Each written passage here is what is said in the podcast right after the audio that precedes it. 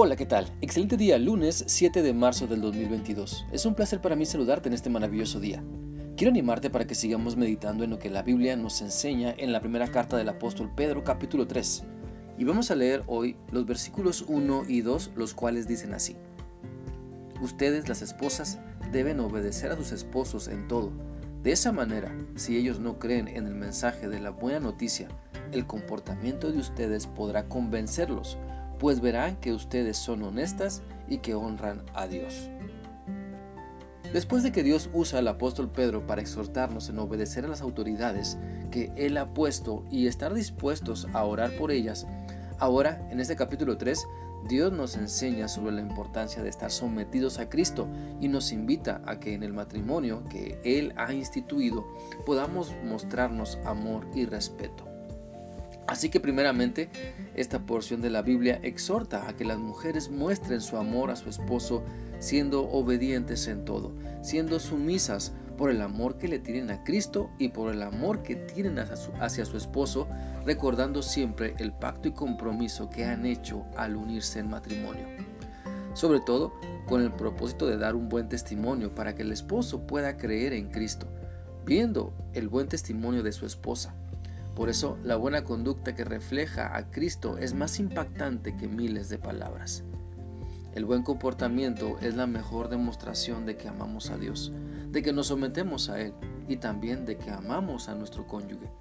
Por eso, esta porción de la Biblia invita a las mujeres a que consideren su conducta como algo muy importante. Ahora, es importante notar que los primeros versículos del capítulo 3 de la primera carta del apóstol Pedro enumera los deberes de las esposas y también de los esposos, enseñando así la igualdad delante de Dios de la esposa y del esposo. Por lo que no debemos entonces entender que se está diciendo que las esposas sean inferiores a sus esposos, pues lo que este pasaje enseña y enfatiza son las responsabilidades que cada uno debe tener y cumplir. Y al dirigirse primero a la mujer, podemos ver que lo hace porque las enseñanzas que le da son importantes y tienen que ver con sus propias circunstancias. Mira, a mediados del primer siglo de nuestra era, se esperaba que la mujer profesara la misma religión del esposo. Y el si el marido adoptaba la fe cristiana, la esposa tenía que hacer lo mismo. Pero si la mujer se hacía cristiana, su esposo podía considerarla infiel a él y a su religión pagana. Por esto, o más bien todo esto ocasionaba tensión en el hogar. Por eso es por eso que Dios usa al apóstol Pedro para aconsejar que estas esposas sean sumisas a su marido, aunque éstos hagan su vida miserable a causa de su compromiso con Cristo. Como el apóstol Pedro se da cuenta de lo grande que es para las mujeres cristianas esta dificultad, por eso aborda el tema para animar e instruir a las mujeres cuyos esposos se niegan a prestarle atención a la buena noticia del Evangelio de Cristo.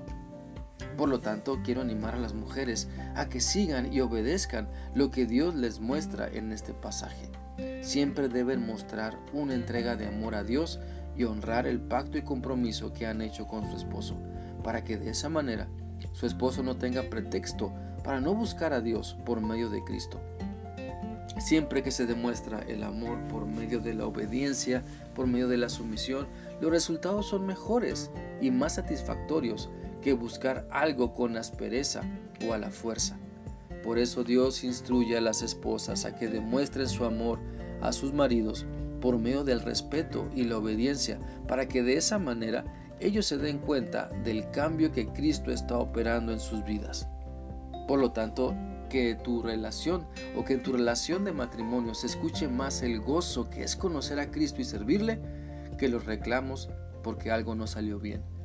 Que en tu matrimonio se escuchen las alabanzas que expresas a Dios y no los gritos de reclamo que nunca dan buen testimonio.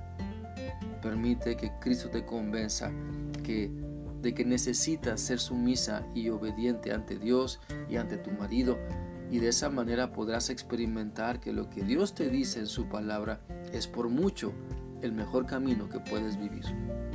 Espero que esta reflexión sea útil para ti y que puedas estar siempre en la mejor disposición de obedecer lo que la Biblia te enseña cada día. Que sigas teniendo un bendecido día. Dios te guarde. Hasta mañana.